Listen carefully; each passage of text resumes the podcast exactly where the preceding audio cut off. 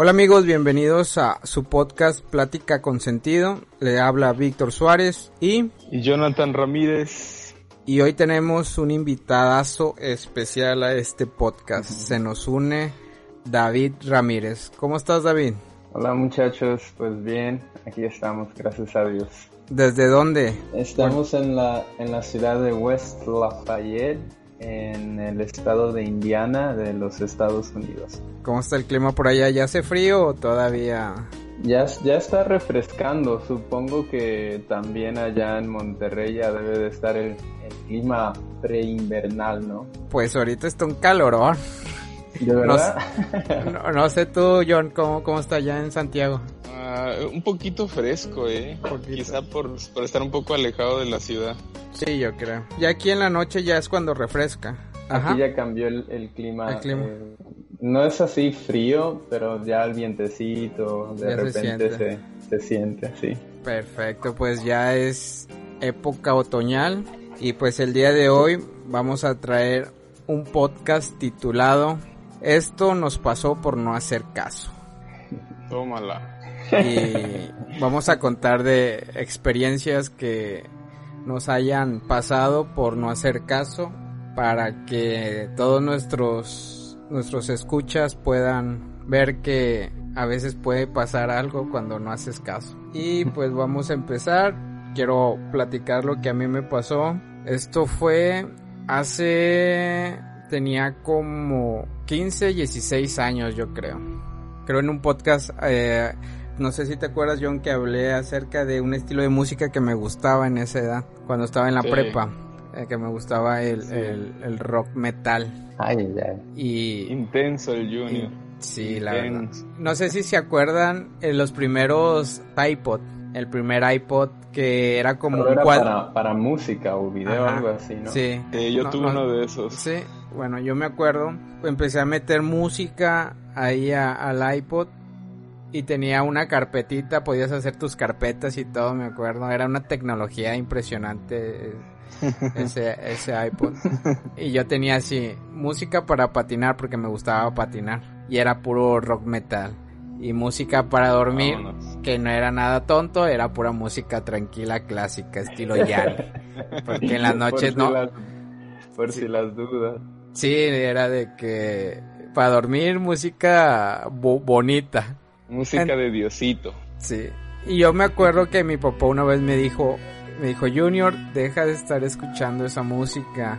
Tú no entiendes. Es más, ni sabía inglés. Yo ni sabía lo que decía. A mí nada más me gustaba cómo gritaba, el sonido de la batería y la guitarra. Y mi papá una vez, me, sí me regañó y me dijo, deja de escuchar esa música porque tú no sabes las energías o lo que están diciendo que, que puedes atraer. Y yo decía, ah, no pasa nada. Me- a mí me gustaba escuchar esa música porque me aceleraba. O sea, me- cuando patinaba sentía una adrenalina como que si tuviera mucha fuerza. Y por eso me, me gustaba escuchar esa música. Y me acuerdo que había una banda que se llama Him. No sé si todavía ex- existe esa banda. Pero era, tenían un pentagrama, el, el, el logo. Y yo me había sí, yo me había comprado esa esa playera, me acuerdo era una playera negra con el pentagrama y todo. Esas las tenía escondidas porque me gustaba ese grupo. Entonces resulta que eran como yo creo que también era como estas temporadas de otoño o ya casi invierno cuando pues se venían los friazos ahí en aquí en Nuevo León, pues te dormías con tu edredón y todo. Y esa noche yo no me di cuenta y yo me acosté con esa camisa de Jim. Entonces, yo me acuerdo, yo, yo tengo esa maña que cuando hace frío yo me tapo de pies a cabeza para dormir. En tiempo de frío me gusta mucho hacer eso. Y yo tenía el iPod, me acuerdo que había puesto música tranquila para dormir. Y tenía un programador esa, ese iPod de que a ciertas, a cierta hora pues se apagaba ya cuando, cuando uno se dormía. Entonces yo me acuerdo, o sea, se apagó automáticamente el iPod y yo me quedé dormido pero con los audífonos puestos. Entonces cuando yo ya estaba dormido, de repente una luz me, me despertó.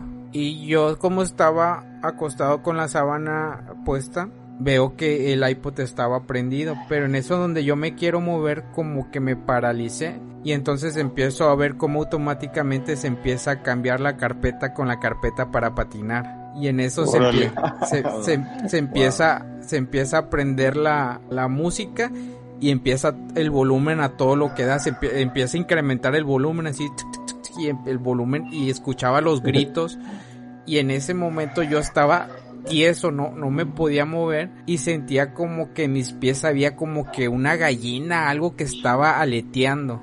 Y yo, yo en ese momento, se los juro, era de que Diosito, discúlpame, perdóname, no, no voy a volver a escuchar esa música, pero no dejes que esa cosa me, me vaya a hacer daño. Yo, yo tenía un pavor. Y entonces, así con todas las fuerzas que hice para moverme, logro es destaparme. Y, con, y para saber que no fue un sueño, pues estaba la música, la música seguía sonando. O sea, no fue un sueño de que me haya levantado y de que, ah, pues yo me imaginé que, que la música se puso en el sueño, pero no, o sea, la música estaba, yo tuve que apagar la, la música, en eso me veo y veo que traía esa camisa negra. Agarré todas las... Primo, perdón, eh, ahora sí que toda la adrenalina que te habías imaginado en esa noche la experimentaste, ¿no? La experimenté. Agarré todas mis camisas, me acuerdo, y las saqué afuera. Eh, en la lavandería, me acuerdo, las, las aventé y borré en ese momento toda esa música. Y San se acabó. Jamás en mi vida volví a escuchar ese estilo de música. ¿Cómo ven? Es curioso lo que, lo que contó Junior.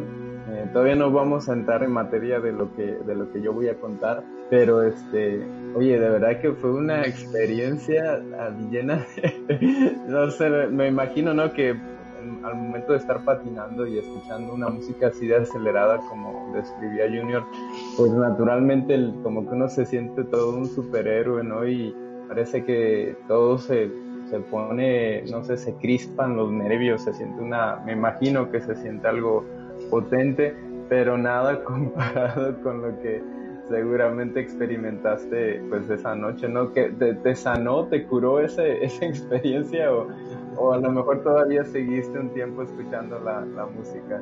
Desde que pasó eso, en ese momento eliminé la música, tiré todas las camisas negras que tenía y a estar escuchando pura calabarea, lavaré, casi estuve como, estuve como por un mes, la verdad, no, yo quería llorar en ese momento cuando no me podía mover, yo sentía que esa cosa me iba a atacar, o sea, fue algo, la verdad, la verdad, muy fea, muy fea porque estaba mi corazón latiendo rápido y no poder quitarte los audífonos, imagínate tener una, todo el volumen alto con los audífonos en tus oídos y escuchar esos gritos. Y no sé, eran como las dos de la mañana yo creo, dos, tres, cuatro, no sé.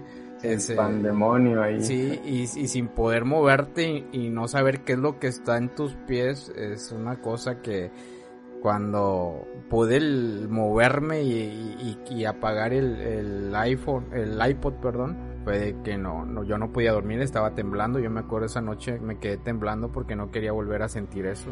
Ah, pues, pues qué, qué experiencia, la verdad una pregunta, yo, yo, yo, me, yo me hago una pregunta, ¿será que las personas que eh, tienden a tener este tipo de experiencias con música, eh, con letras muy fuertes, eh, este tipo de rock metal, que han experimentado eso, yo me imagino que lo, estas experiencias los hacen que sigan buscando este tipo de de aire intenso, ¿no? De, aire muy pesado, de, estas experiencias.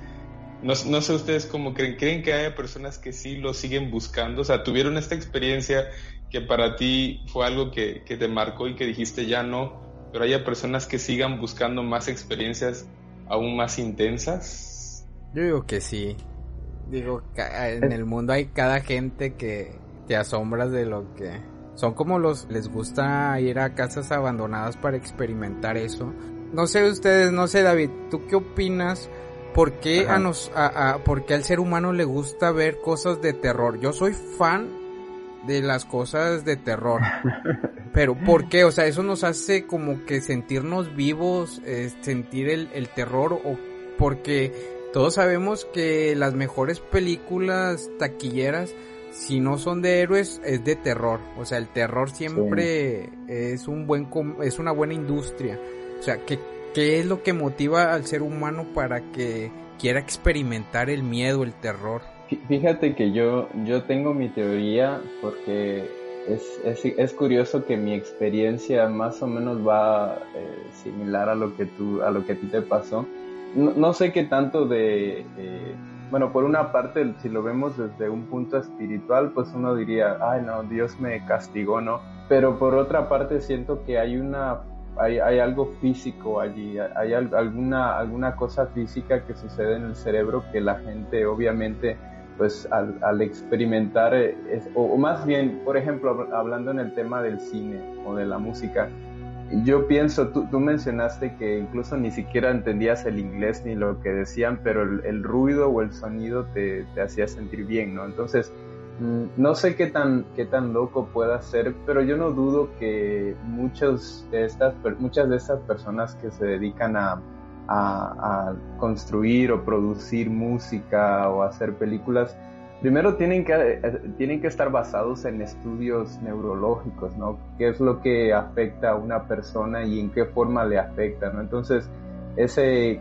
constante anhelo por experimentar algo fuerte, yo creo que es, es una corriente muy fuerte y, a lo mejor no es algo de lo que se hable mucho, pero yo sí pienso que, que, está un poco, vamos a decir, medio manipulado el asunto, ¿no? ¿Qué opinas, John? Sí, yo, yo, creo como dice David, que es una industria bien trabajada que precisamente eh, va, va, buscando esto, ¿no? Es esa conexión con el cerebro que, que te permita sentir o escuchar cosas, podríamos decir, paranormales y que yo creo que en todo esto no dudo eh, pues que sí el, el, el, diablo esté por detrás de, de estas mentes, ¿no? Que, que, trabajan en la industria cinematográfica, en la, en la, música y que pues que sí, sí es, sí es real, ¿no? O sea, sí pasa y, y muchas personas ya lo han experimentado y, y lo seguirán experimentando. Sí, yo, yo creo la manipulación para poder entretenernos y querer este indagar más sobre esas cosas ocultas. Yo creo que, que va más allá de una sola película nada más de entretenimiento, sino como que eso te motiva a seguir queriendo ver más, saber más, o sea, metiéndote a, a esos terrenos. Pero sí, la verdad, como les platicaba, yo escuchaba ese estilo de música ni les entendía, nada más me gustaba el, el, grito, pero en realidad sentía yo una adrenalina que al patinar yo y al caerme era como que no me dolía. Cuando pasó todo eso yo quise meter otro estilo de música más tranquilo para patinar y ya no sentía esa misma adrenalina, como que me faltaba eso, pero yo no lo quería volver a, a descargar o a descargar esa misma música. Ya como, como que una adicción, ¿no? Sí, como sí. que se, se, se, perdió eso que a mí me motivaba a patinar. Con esa adrenalina se, se, perdió, ya no, ya no lo volví a sentir. O, oigan, quiere decir que la música y el, la televisión y, y, los videos, todo, todo este tipo de materiales es un, es un canal, ¿no? Es un canal que te puede transportar a, a, a, a este tipo de, de mundos, podríamos decir mundos espirituales, como ven. ¿Sí, no? Definitivamente. Creo que sí, las ondas sonoras de la música como que, este, no sé si alguna vez escucharon, era un mito o algo que era el, el tono del diablo, había un tono, no me acuerdo, que era ese estilo y que uno no lo podía tocar porque si no invocaban, no sé si llegaron a escuchar ese mito, eh, tiene años, no me acuerdo. La verdad no. Que, no. Lo, lo, que sí, lo que sí es una, es una realidad que las personas que estudian un poco acerca de los inicios del hombre, pues obviamente eh, por, a través de, de, del conocimiento de los antiguos podemos saber que la música pues tiene muchísimos miles de años que se, que se creó y que si nos metemos ya en, hablando de, de, sobre un tema espiritual o ya en, una, en, una, en un concepto espiritual, la música fue formada yo creo que primeramente para alabar a Dios, ¿no? Y no dudo que, que en ese proceso el, el diablo haya tergiversado la idea de la música también para alabarlo a Él. Entonces, la música es milenaria, ¿no? Y desde hace muchos años yo creo que se viene practicando y tanto se puede practicar para darle gloria a Dios, como también hay música que se, que, se puede hacer para invocar al, enemigo. No sé qué ustedes piensan. Pues yo, yo pienso que eh, siento, bueno, desde mi punto de vista, a lo mejor eso sería otro tema. Yo, yo he analizado mucho el tema de, o he pensado personalmente en, esto del, tema del diablo y de Dios y qué tanta um, atracción pueden ah, hacer o, o, ¿cómo se podría decir? ¿Qué tanta atracción pueden implementar, por así decirlo, sobre la gente? Pero lo que sí es cierto es que eh, la música, como dice Johnny, creo que fue diseñada para alabar a Dios y música fuera de ese ámbito, eh, no sé si es para alabar al diablo, para invocar al diablo, pero sí es para incitar a que el ser humano cometa, pues, cosas horrorosas, ¿no? algo igual metiendo de la, de la música pero no hablando ya de, del diablo o de Dios. Vi un documental de por qué hay muchas iglesias cristianas que, que tienen a demasiados adeptos y los pueden tener ahí por más de, de 3, 4 horas en, una iglesia. ¿No será por el salto y todo eso? No, lo que yo veía era que no sé si han visto las iglesias en, cristianas de diferentes denominación en, en Estados Unidos o, en Centroamérica, que como que bajan la intensidad de la luz y entonces el que está predicando le ponen como un, un fondo musical que hace como que sea un romanticismo, que la... cerebro. Sí, una atmósfera romántica donde las personas están diciendo y en este momento tú vas a ser salvo y vas a tener bendiciones, vas a tener un carro y está la música así como que motiva y las personas se, sienten como que como que esa atmósfera de la música, la luz bajita como si fuera una cena romántica, como un romanticismo hace que las personas empiecen a sentir bien y por eso van y acuden.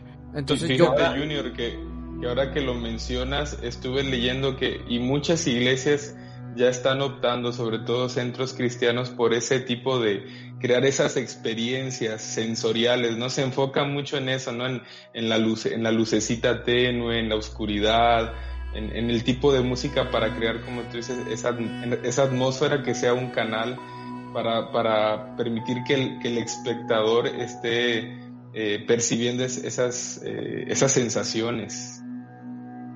Oigan, de hecho, yo, yo pienso que va mucho más allá porque ah, me acuerdo que en una clase que tuve de arte, ya tiene, pues fue en la prepa, eh, me acuerdo que tomamos una clase donde hablaban acerca de, de la, la, influencia que tuvo la Iglesia Católica en el tiempo barroco.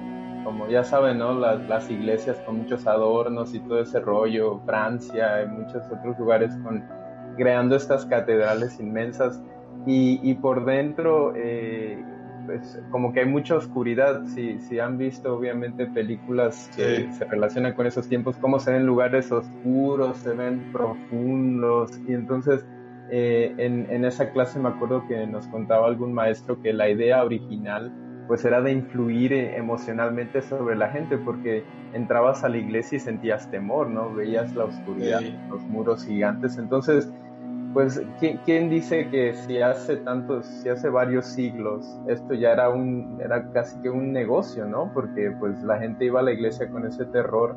Ahora, pues con mucha más razón, cuando las ideas han evolucionado, cuando el negocio se ve desde otro punto de vista, pues obviamente yo creo que sería pues ser un poco infantil si no se diera uno cuenta de eso. Todos sabemos que las personas que hacen iglesias y no es para con el fin de, de dar el mensaje, muchos lo hacen con el fin de... Es una gran industria que, que tiene demasiado dinero de por medio y creo que utilizar yo yo creo que más esas personas como que, que ya saben cómo jugar con la mente de, de, las personas y saben cómo poder atraer. Entonces yo me imagino o sea no, no estoy yo sé que hay iglesias que en realidad utilizan eso y, y puede que lo estén haciendo bien pero juega mucho, como decía David, juega mucho la oscuridad, el estilo de música, o sea, pero bueno, yo creo que ya retomando nuestras experiencias, como dice el, el tema,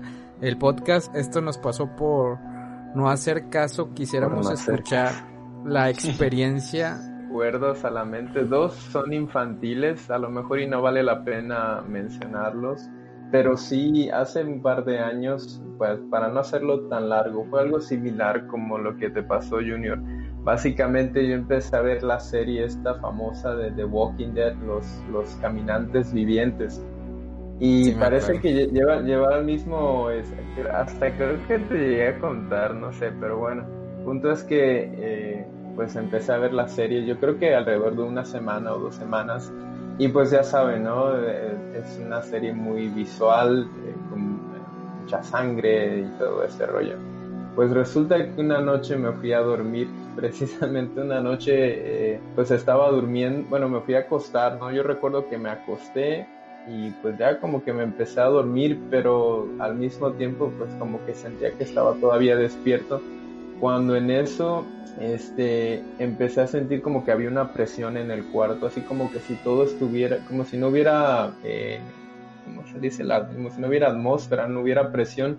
Entonces sentía como, la, como que el cuarto sin que se moviera ni nada, pero se hacía más pequeño y sentía la presión en mis oídos, en todo mi cuerpo y no me pues no me podía mover ni nada. Y este, y recuerdo que como que detrás de mi, de mi cabeza, porque yo dormía en el piso, o sea, eh, eh, dormía como una colchonetita, porque no me gustaban las camas, no me gustan las camas, entonces dormía en el, en prácticamente en el piso y sentía que en la parte de atrás de mí, qué curioso, ¿no? Porque para ti fue como que en los pies, pero a mí fue como que atrás de mí había una voz que estaba susurrando. Si ustedes han visto la, la película de El Señor de los Anillos, cuando, por ejemplo, los, los, las personas voltean a ver hacia este ojo grande que representa el mal. Ah, sí, que como que susurra. Exactamente, bueno, exactamente ese mismo sonido, eh, pero era un poco más claro. Yo, yo, yo, sentía que eran palabras que decían, ¿no? Como que susurraba cosas, pero yo no entendía obviamente lo que era. Y así estuve luchando este, no sé, yo, pienso que fueron un par de minutos, pero yo sentí que fue un buen rato. Y este, y pues nada, así de la nada se quitó. Y pues adiós Walking Dead y todo lo que tenía que ver con eso, no más, no más series. No más series. pero fue, fue una experiencia. antes de, que ustedes digan algo más, eh, fíjense que yo, eh, no sé, ¿verdad?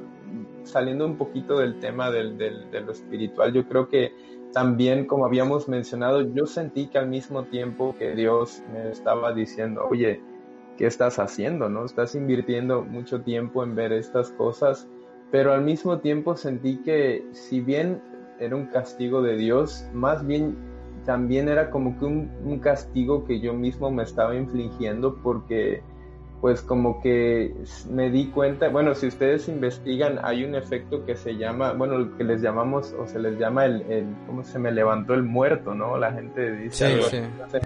Entonces, eh, pues por, si ustedes investigan, resulta que este, este fenómeno, que es un fenómeno neurológico, pues es real, ¿no? Sucede que las personas eh, es cuando están bajo mucha presión emocional, especialmente bajo ciertas iluminaciones y los shocks y los cambios de luces y todo eso, eh, pues los, los, los, los nervios se crispan y llega un momento en el que como que colapsa el sistema nervioso y da esa sensación de que no te puedes mover y, y a veces hay alucinaciones y demás. Entonces, eh, digamos que desde el punto de vista científico, pues yo le doy un 10, ¿no? Está bien, está bien identificado, creo que muchas personas lo han vivido, pero quizá por falta del conocimiento espiritual y de Dios y todo eso, pues uno piensa, ah, pues se me levantó el muerto, como se dice, o fue una experiencia sobrenatural del demonio, cosas así, ¿no? Fíjense, si, si no fuéramos cristianos, como había mencionado Junior que le gustaba pues ese tipo de música y decía, ¿no? Que hay gente que hasta lo hace con esa intención de buscar experiencias raras, pues una persona así diría, oye, pues qué chido, ¿no? Ya me pasó, ahora que se repita otra vez, qué bien. Ah, pero creo que nosotros como, como cristianos, pues yo creo que entendemos que pues es un mensaje más profundo, ¿no? Fíjate, fíjate, fíjate, Junior, que no, no sé qué tan real sea eso, porque mm, fíjate que un tiempo, mucho antes de que de que, de que viera esta serie, que en realidad sí, fíjate que yo no pienso que sea una serie tan, tan terrorífica.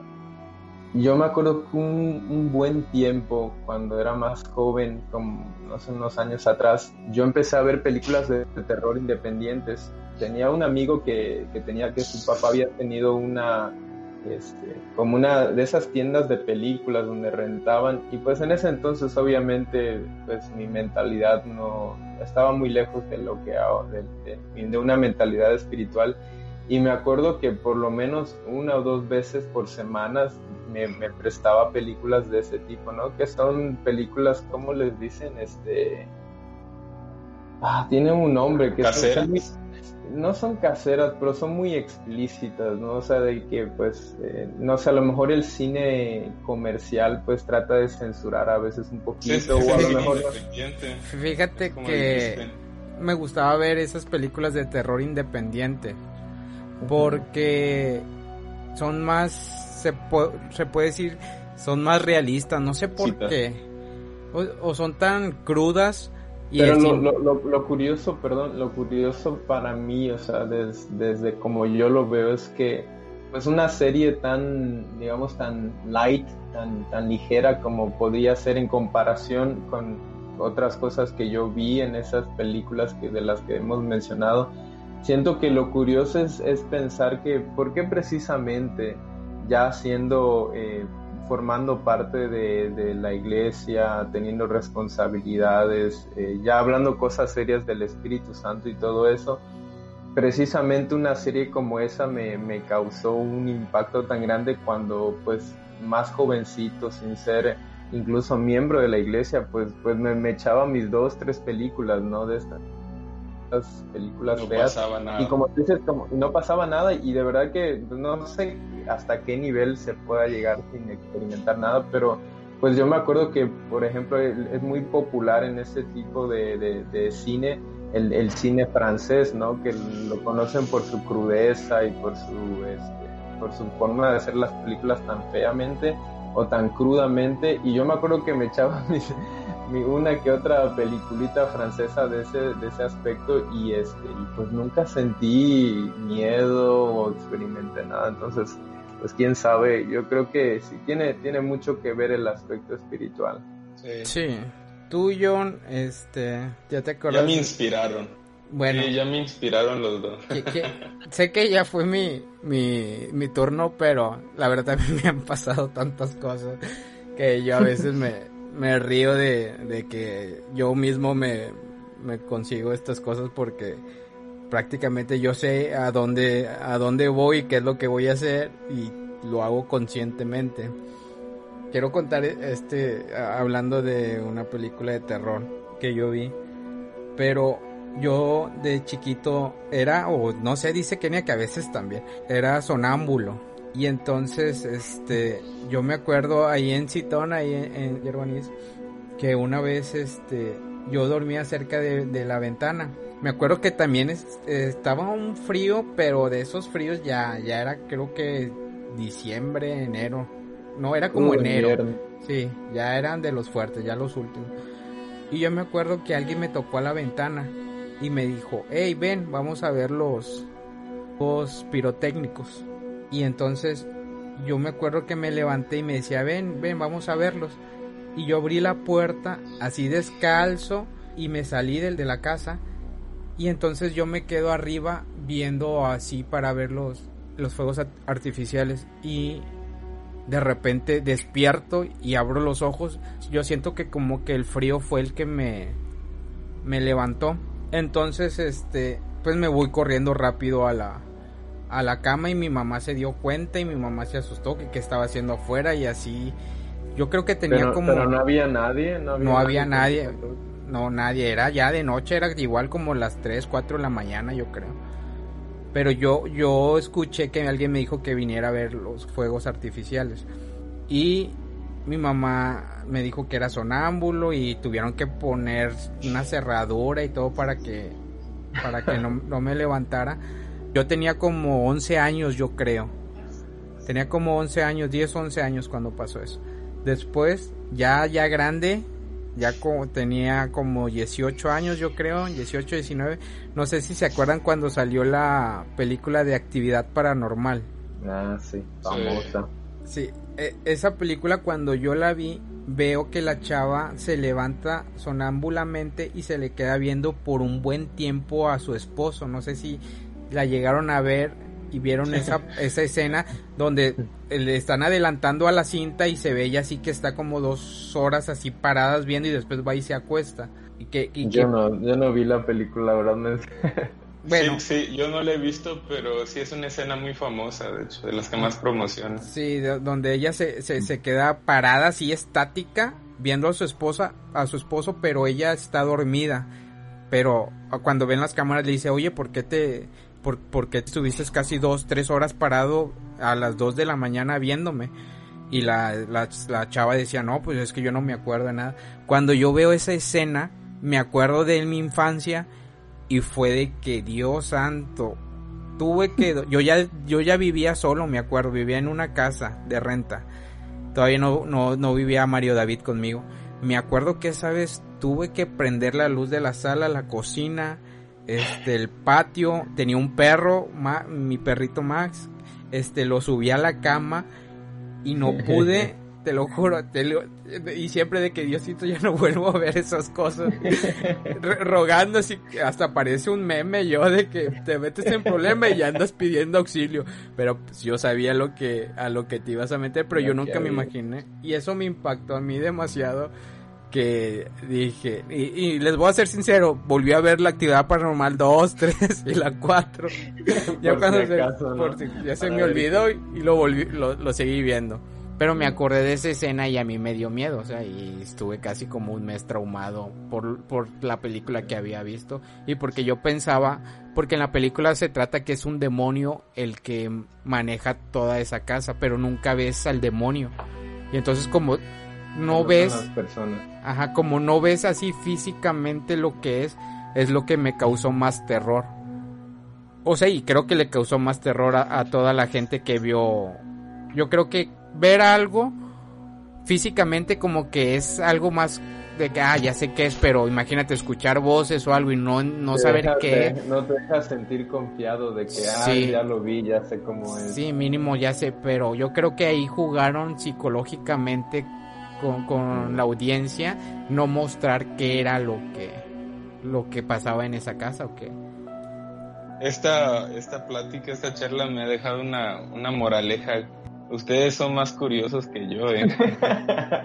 Oye, pero tú dijiste que sí tenías algo, Johnny, ¿no? Dijiste sí. que... Sí, estuve pensando, eh, no precisamente, hace unos días, precisamente quizá una semana, tuve una experiencia que sí, ahorita que ustedes estaban platicando, no precisamente me pasó por curioso, pero sí creo que hablando de estos, eh, de estas experiencias, puedo creer que hablamos de abrir portales, por decirle así de alguna forma, eh, por lo que ustedes hablaban, he estado pensando ahorita que son portales que uno abre de acuerdo a... Oye, perdón, se, podría quedar el título, abriendo portales por no hacer caso. Más llamativo, yo creo que tendría, tendría más views para... Fíjense que ustedes hablaban, eh, hemos estado hablando de la música como un canal, ¿no? Y las películas. Ambos son, son conductos que llevan a una experiencia y yo creo que también otra cosa que nos puede llevar a experimentar eso y, va de acuerdo a lo que yo sentí esta, esta semana pasada, eh, tiene que ver la carga pesada de una discusión eh, o de un problema con otra persona que puede desencadenar en, una, experiencia que, que, que, sea totalmente negativa. Fíjense que les cuento que hace unos días estaba discutiendo con mi esposa. Teníamos una, empezamos eh, dialogando y ya saben, ya los tres somos casados, ¿no? Em, empezamos dialogando, pero luego diálogos, en pocas palabras, terminamos peleando. Se empezó a elevar la, eh, la, discusión. Sí, se elevó totalmente la adrenalina, por ahí dijimos cosas que no debimos decir, pero yo creo que los tres hemos experimentado que cuando, cuando hemos discutido, no solo en pareja, sino yo recuerdo haber discutido fuertemente con David cuando vivía con él. Se siente esa carga pesada, algo, algo, algo que sabes tú que, que, que, algo que abriste, que no lo ves, pero que sientes esa pesadez. Y precisamente mm, platicamos, discutimos y nos dormimos y, no nos pedimos perdón ni, ni, platicamos más. Y yo empecé a soñar, eran, era la madrugada yo empecé a soñar con mi esposa, empecé a soñar que ella me estaba, eh, me estaba recriminando algo, ¿no? Pero yo la veía llorando. Pero después ya no era la voz de ella. Eh, empezó a escucharse una voz demoníaca, una voz así gruesa que se empezó a distorsionar. Fue, fue, algo tan, algo terrorífico que yo empecé a decir en, en mis sueños, gloria a Dios, gloria a Dios. Y solo recuerdo que Febe me despertó, me despertó me dijo, Jonathan, ¿estás bien? Dice que yo estaba delirando, no sé qué estaba diciendo. Entonces cuando yo desperté, tenía un miedo así profundo porque yo sabía que el, que, el espíritu había, un espíritu malo estaba ahí en el cuarto. Y enseguida recordé y pensé en la discusión que había tenido con mi esposa. Y en eso, en ese momento pude entender que muchas veces nosotros no somos muy conscientes, ¿no? A veces discutimos, decimos cosas y no nos damos cuenta que estamos abriendo un portal o dándole cabida pues a un espíritu, ¿no? A, algo malo. Entonces, pues esa fue la experiencia, no sé cómo, cómo ven ustedes. Creo que ha sido... No, sé por qué esa se me hace todavía más terrorífica. Sí, sí, eh, creo que ha sido, se podrá escuchar así, pero la mejor experiencia ahorita contada. Porque nosotros por curiosidad, por la curiosidad y a lo mejor eh, fue un, eh, como yo decía, algo más, algo físico también, pero lo de Jonathan es como que ya un mensaje un poquito más clarito, ¿no? De que algo no está bien. fíjense que yo me puse a reflexionar, yo no veo películas de terror, David sabe y mi esposa sabe que yo no veo películas, me llaman mucho la atención, sobre todo las de exorcismo, pero por lo mismo que yo sé que puede ser un portal un conducto para algo que no quiero experimentar, no lo hago. No había visto películas de terror, no había escuchado música pesada. Fue precisamente esa discusión antes de dormir que provocó el desencadenó esta situación y yo me puse a reflexionar algo. A veces cuando uno discute con su esposa, con alguien, tú, ves a la persona, ves que te está recriminando algo, ves que está hablando, ves que está llorando y, y, tú te sientes mal, a veces sientes coraje, a veces eh, te sientes incómodo porque estás escuchando, pero en el sueño la voz de mi esposa dejaba de ser la voz de mi esposa y empezaba a ser una voz ah, pues profunda, gruesa y, terrorífica. Y yo entendí, muchachos, que realmente a veces un espíritu, sin nosotros quererlo así, se puede infiltrar en, la, en, la, en el actuar de uno de, de uno de nosotros, vaya. No que nosotros seamos malos, no que nosotros estemos haciendo algo o que estemos en malos pasos, pero que si no tenemos cuidado, no sé si me explico, porque mi, mi, esposa no es una persona mala, es una persona cristiana que ama a Dios, pero que tuvo algún arranque eh, de, euforia de, de, de, su carácter y sin querer pues en esa discusión que los dos tuvimos, pues se, se, dio, se abrió paso para que, para que experimentara yo esa, esa cosa, ¿no? Tan terrible. Entonces, pues sí. Quiero aportar dos cosas. La primera, no sé si les ha pasado eso de que cuando hay una discusión en el trabajo o algo así y todos se quedan callados, siempre dicen, hombre, se siente una mala vibra. O cuando algo vas entrando y de repente ves todos callados y se siente el ambiente como que tenso. Yo creo que esos espíritus como que no no sé yo yo nunca he estudiado de, de monología o cosas así, pero yo me imagino que pues ellos ah, eso es lo que los alimenta. Y las películas siempre siempre nos los han nos los han puesto así de que ellos se alimentan del miedo, del enojo, de cosas así.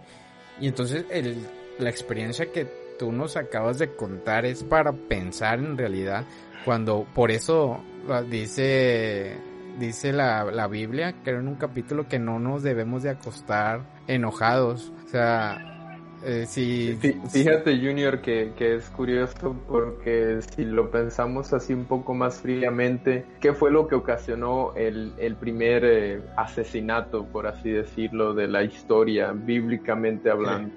Precisamente fue un descontento, ¿no? Fue un, uno de los dos. La ira. La ira, a lo mejor, a lo mejor la, la Biblia no lo describe con tantos detalles y solamente se señala a Caín como el, el, culpable, ¿no? Pero no dudo que a lo mejor en la inocencia de Abel, al, al no sé de qué manera Dios le hizo entender que él había sido el, el pues el, digamos que el, a quien Dios había agradado, pero a lo mejor igual quizá antes de que, de que Caín haya hecho algo, a lo mejor hubo una pequeña discusión, ¿no? Y a lo mejor eh, incluso a lo mejor después de la discusión hicieron como que, ah, pues no pasa nada y ya viendo Caín, ah, quizás echando a su hermano es cuando comete el asesinato. Entonces, digo, a lo mejor como decimos, no, no, no podemos asegurar nada, pero pues por algo, por algo Caín mató a Abel, ¿no? Por esa, por ese enojo que tuvo. En Efesios 4, 26 al 27, eh, con nueva versión internacional dice, si se enojan, no pequen, no dejen que el sol se ponga estando aún enojados, ni den cabida al diablo.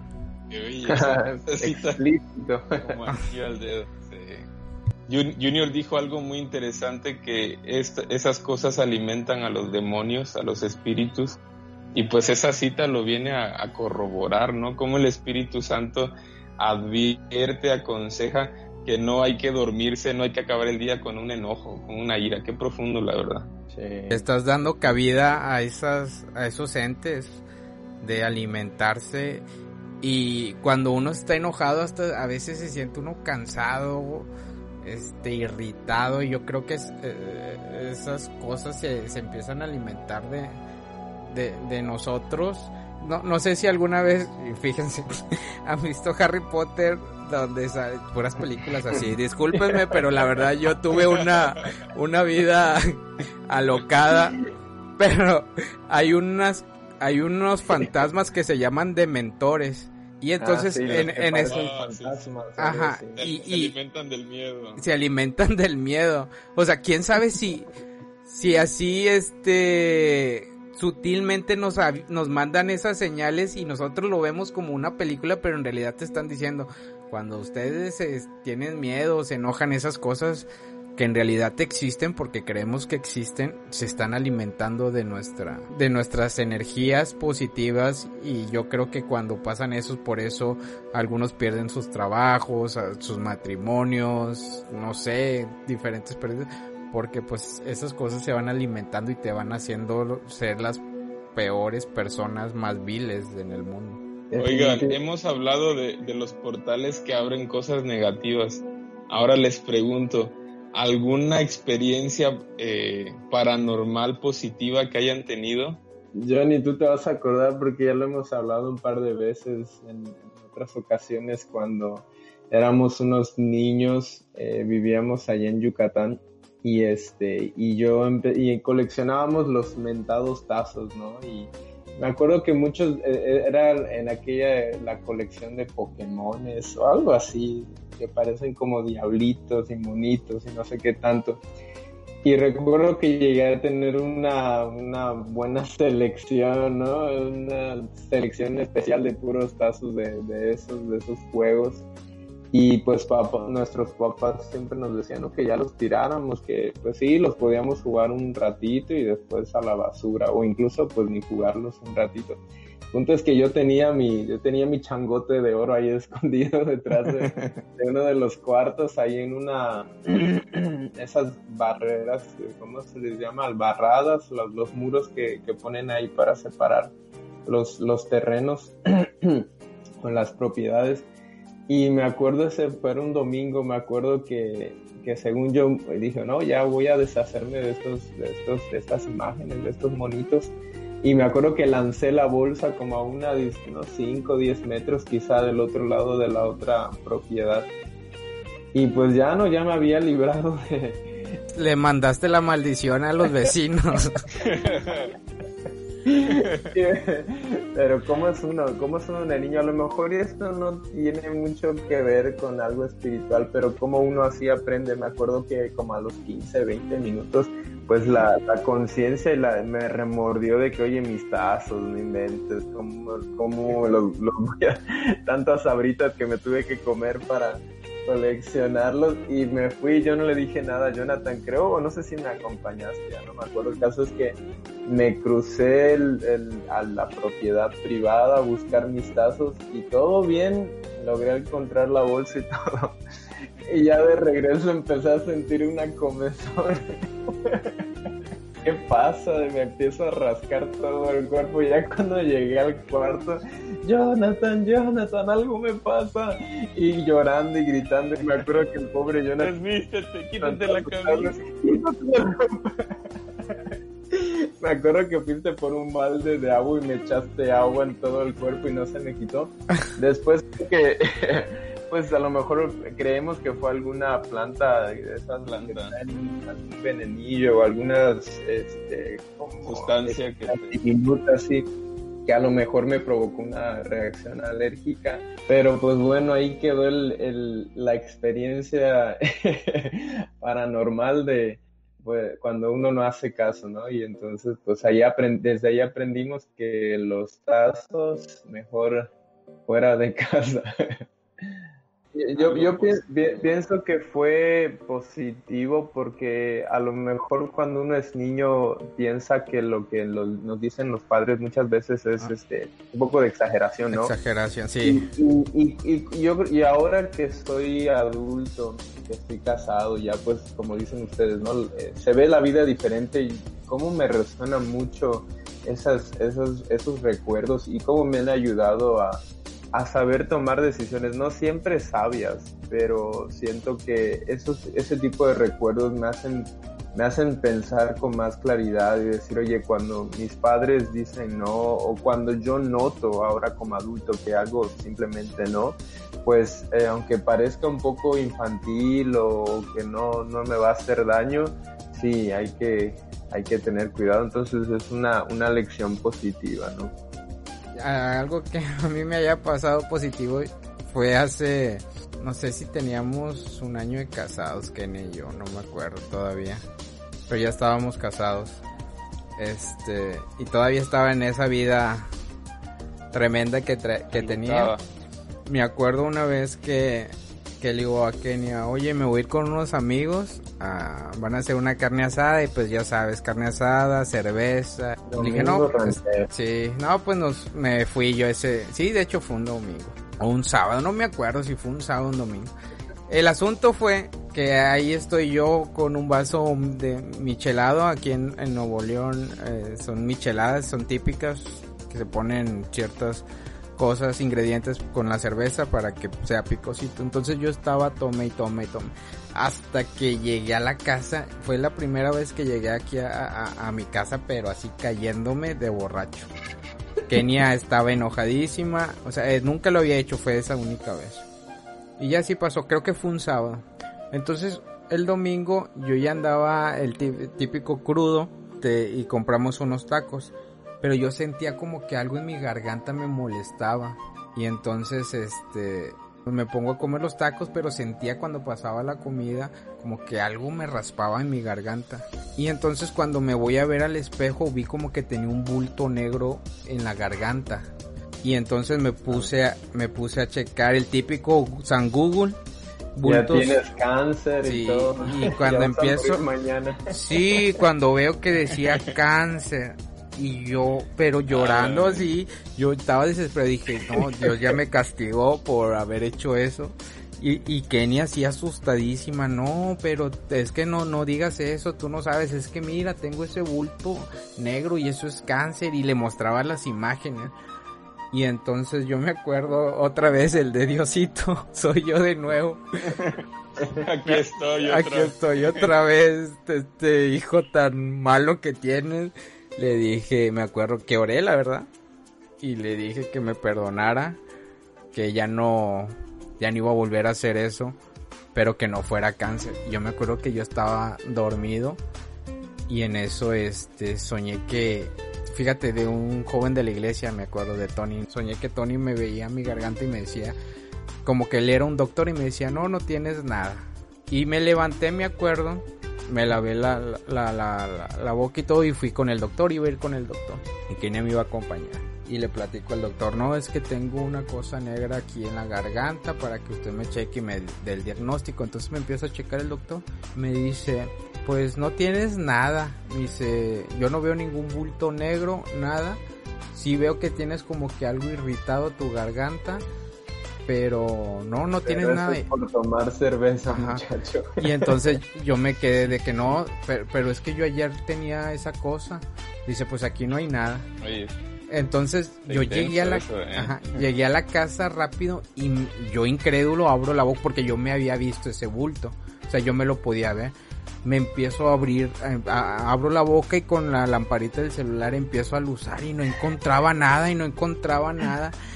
Y yo de que después me acordé del sueño que, que me decía el Tony, me decía, no, ya no tienes, ya no tienes nada, me decía.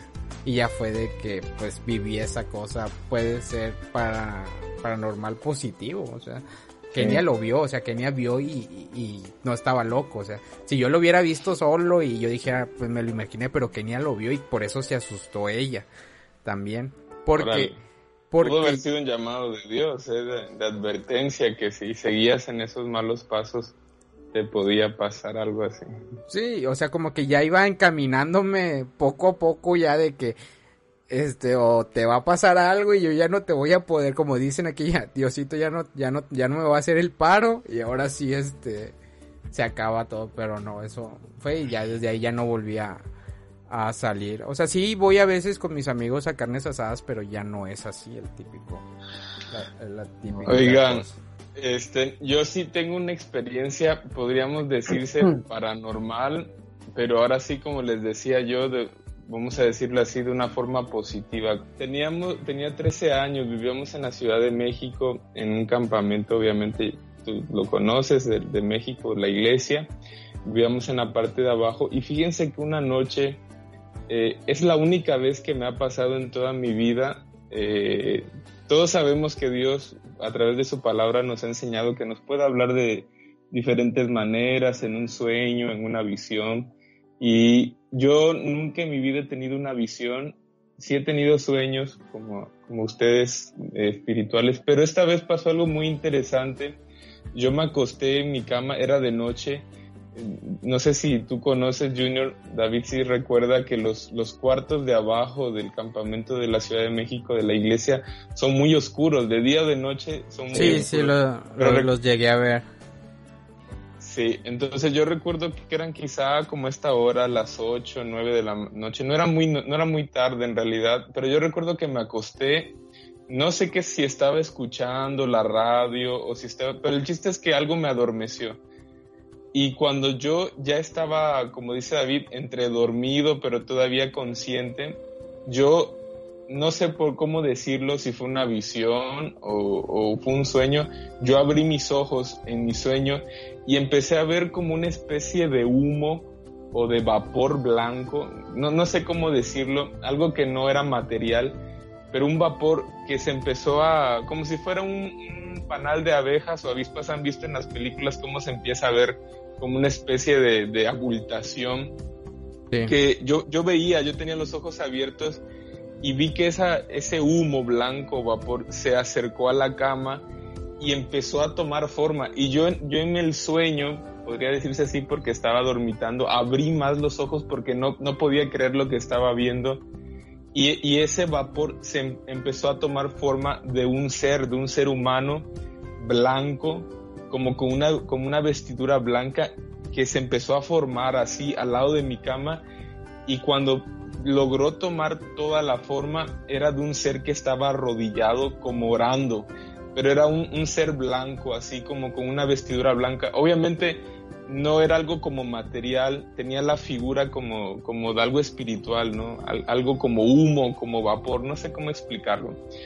Y cuando ya por fin se, se, tomó la, la, forma que debía tener, era un personaje con una vestidura blanca que estaba hincado y tenía como que la cara de un anciano y se hincó ahí y, fue cuestión de segundos porque otra vez se volvió a desintegrar, dejó de tomar forma. Entonces yo me desperté y, y, y fíjense que hemos estado hablando, ¿no? De, de situaciones paranormales que te, que, te, que te dejan entumecido, que no te permiten mover, que te de, generan miedo. Pero esta sensación, todo lo contrario. Yo no sentí miedo, sentí algo bonito, ¿no? De ver ese personaje cuando abrí los ojos y, y he, meditado mucho, ¿no? En esta, porque en realidad no recuerdo yo si estaba orando, si había escuchado alguna alabanza, pero lo que sí sé y pienso que Dios me permitió abrir un portal de algo espiritual, algo positivo, que al contrario, ¿no? Yo, yo no me dio miedo, no me dio ninguna exaltación, sino sentí algo especial, ¿no? Al ver ese ser que se arrodilló a un lado de mí. Pienso que pudo haber sido un ángel, no sé ustedes qué piensan, pero lo que sí sé, creo que no te lo he platicado muchas veces, a lo mejor sí te lo platiqué alguna vez, pero pienso y digo, abrí un portal o Dios me permitió ver algo, algo positivo porque no sentí miedo, no sentí una exaltación mala, sentí admiración y pues pude dormir tranquilo, ¿no? Entonces, esa fue mi experiencia paranormal positiva. ¿Qué piensan ustedes? Eso que te pasó fue en la Ciudad de México, ahí en el campamento, ¿verdad? Sí, fue en el campamento. O sea, es una experiencia totalmente diferente. Yo creo que a ti te, te pasan esas cosas porque tú eres más, yo creo, a, a lo que nos ha pasado de David y, y, yo. Tú has tenido como que, bueno, este, John es más portado, déjame mostrarle cosas que, que se merece y a estos incircuncisos hay que mostrarle cosas que se están buscando por no hacer caso. Ahí les va, ahí les va la última mía que quizá yo diría que fue la única experiencia paranormal positiva a, a, ese nivel como lo que ustedes están contando, ¿no? Algo espiritual por completo que me pasó. Jonathan ya sabe la historia o a lo mejor ya hasta ya se la conté a los dos, pero el punto es que eh, me acuerdo que estábamos en la ciudad de Puebla y, y me acuerdo que pues por algún tiempo eh, pues aún siendo jovencito creo que era especialmente cuando estábamos eh, o queríamos ser ungidos y pues ya saben uno se motiva y todo eso. Y me acuerdo que eh, pues empecé a orar todas las noches antes de no me acuerdo que ya una vez que sabía que todos se dormían yo me esforzaba por mantenerme despierto con la intención de poder, poder orar a solas, ¿no? De que no hubiera ruido, de que nadie me interrumpiera en todo. Y me acuerdo que fue un, es una de esas noches, eh, pues como siempre, ¿no? Me, me, me, arrodillé y empecé a orar y, y todo eso. Y, y, en mi oración me acuerdo que yo me empecé a imaginar, esto no, no fue algo que yo haya visto, sino me empecé a imaginar ¿no? que, que mi búsqueda, mi necesidad, me imaginaba que estaba, estaba cerca de Jesús, ¿no? Como que había gente, yo me lo imaginaba y así, todo eso. Y, y me acordé de la historia de, de la mujer que, que tocó el, el manto de Jesús, la mujer que tenía el flujo de sangre. Y pues me, me, acordé de la historia y yo me empecé a imaginar, ¿no? Supuestamente que yo me acercaba a los pies de Jesús y que empezaba eh, como que a, pues ves, la, la, Biblia, me gusta mucho esta historia porque la Biblia dice, cómo relata, ¿no? Que ella eh, pues llegó con esa, con esa confianza y esa fe. Y al mismo tiempo, no sé si ustedes eh, conocen, bueno, seguramente sí han leído la historia de esta mujer que llega a los pies de Jesús. No recuerdo si ella era una, eh, una mujer, eh, eh, ¿cómo se le puede decir? Una, una, mujer de la vida galante. No me acuerdo muy bien. El caso es que llega a los, a los pies de Jesús y, y llorando dice que, le, que empieza a regar, a lavar los pies de Jesús y con sus cabellos empieza a secarnos. No, bueno, para mí esa es una de las expresiones de humillación más profundas descritas en la Biblia, aunque, aunque mucha gente yo creo que no lo, no lo ve así, pero yo me, en ese momento recuerdo que me puse a imaginar que yo era así, ¿no? De que con mis lágrimas y, me acuerdo que empecé a llorar y, y me imaginaba que yo eh, pues derramaba mis lágrimas en los pies de Jesús y que con mi cabello le secaba los pies. Y fíjense que en ese momento de, de, carga, de, búsqueda intensa, eh, empecé al, al ser, me acuerdo que alcé las manos así y, y según yo en mi imaginación decía, voy a tocar el manto de Jesús y yo me lo iba imaginando, ¿no? Que había un manto, pero de repente empecé a sentir como que en las yemas de mis dedos estaba bien cansado y de repente me acuerdo que empecé a sentir como, como que si hubieran estrellitas, como partículas de estrellas que chispaban, así como chispitas que, que chocaban en las puntas de mis dedos y yo, yo iba alzando más, las manos, iba sintiendo más ese, como esas estrellas, ¿no? Como chispas que, que brotaban. Y, y, me acuerdo que yo decía en mi mente, ese, ese es el manto del maestro, es el manto de Jesús que estoy tocando. Y sentí lo que nunca, yo creo que si acaso una vez más después de esa tuve una experiencia similar pero sentí una, una, como si dentro de mí, de, como la, la profundidad de mi ser, como si algo, como si algo quisiera salir, pero algo, algo especial, ¿no? Como una, un llanto, como un río, no sé cómo explicarlo. Y el caso es que duró quizá un minuto esa experiencia. Y recuerdo que seguí orando y orando.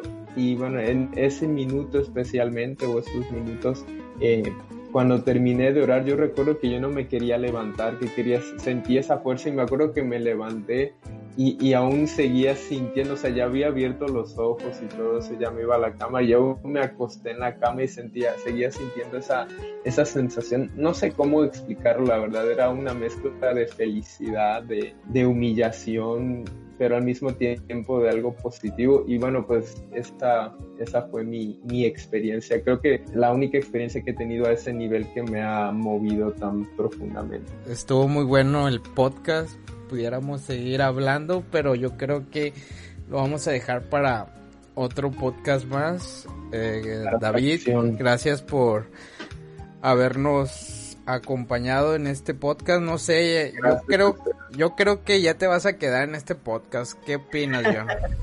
Me parece una excelente idea. Pasé la prueba. Sí, pasaste la prueba con un 10, la verdad.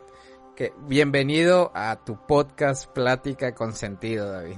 Gracias, muchachos. En estos momentos, déjame poner un, un sonido de, en el podcast de aplausos, al igual ustedes no lo escuchan, pero yo sí lo escucho. Y ya en el podcast lo van a, van a escuchar el efecto. Pero, como todos saben, eh, Jonathan es el encargado de dar una conclusión ya al finalizar este podcast. Así que, John, la conclusión de esto nos pasó por no hacer caso o no abrir portales. ¿Cuál es tu, tu conclusión ya para cerrar este podcast? Fíjate que, que, esta última experiencia de David me, me saltó una idea, me saltó una idea, ¿por qué no podemos abrir ese tipo de portales positivos, no? Y yo mismo me puedo contestar, creo que todos tenemos la capacidad de abrir portales. Pueden ser portales positivos, pueden ser portales negativos. Ya, ya creo que Dios nos ha ayudado mucho en este podcast a hablar eh, de acerca de esas cosas que nos pueden llevar a abrir esos conductos del mal, eh, música, música pesada, música diabólica, eh, películas que, que, sabemos que, que, realmente las imágenes no son agradables delante de Dios, las discusiones, la ira. Y yo creo que todos, ¿no? Eh, en nuestro diario vivir debemos de tener ese cuidado, sobre todo los que somos cristianos, de no abrir esos portales, de no abrir esos conductos que, que para nosotros, ¿no? Quizá una discusión, una pelea en el trabajo, una mala palabra, eh, podría pasar como algo normal, ¿no? Se nos puede escapar y sin querer estamos abriendo, ¿no? Esa energía negativa. Y por otra parte, qué bueno sería, ¿no? Que todos los que han escuchado este, este podcast hayan reflexionado, ¿no? En su vida espiritual. Si ustedes se dan cuenta, David hablaba de una experiencia muy, muy positiva que tuvo orando y la experiencia que yo tuve y me puse a pensar, esas experiencias las tuvimos de muy niños, ¿no? Quizá cuando nuestra mente no estaba tan sucia, cuando quizá eh, había un poco de más inocencia o más limpieza mental. Yo creo que en estos tiempos ya de gente adulta que somos, podemos abrir nuevamente esos portales si somos personas temerosas a Dios, obedientes, que ya, ya hemos pasado como junior muchos, muchas experiencias malas. Demasiado. Por, ser, eh, por ser un poco rebeldes, por ser un poco curiosos, pero ya como dice su palabra, ¿no? Ya como decía el apóstol Pablo, antes pensaba como niño, ¿no? Actuaba como niño, pero ahora que soy grande, ahora que ya tenemos esa madurez espiritual, pues qué bueno sería que todos busquemos esos conductos, esos canales de bendición para poder experimentar la presencia de Dios en nuestra vida. Es lo que puedo decir, compañeros. Perfecto. Pues amigos, Gracias por llegar a estos, a esta última conclusión del podcast Plática con Sentido. Estamos muy agradecidos por, por seguir este, escuchándonos. Como ya escucharon, ya tenemos un nuevo integrante, eh, David Ramírez, es hermano de Jonathan Ramírez, primos míos. Y más pues, que más que primos, primos hermanos. Primos hermanos. Pero muchas gracias por haber escuchado este podcast. Me despido y nos vemos en un podcast más. Hasta luego. Hasta luego. Adiós.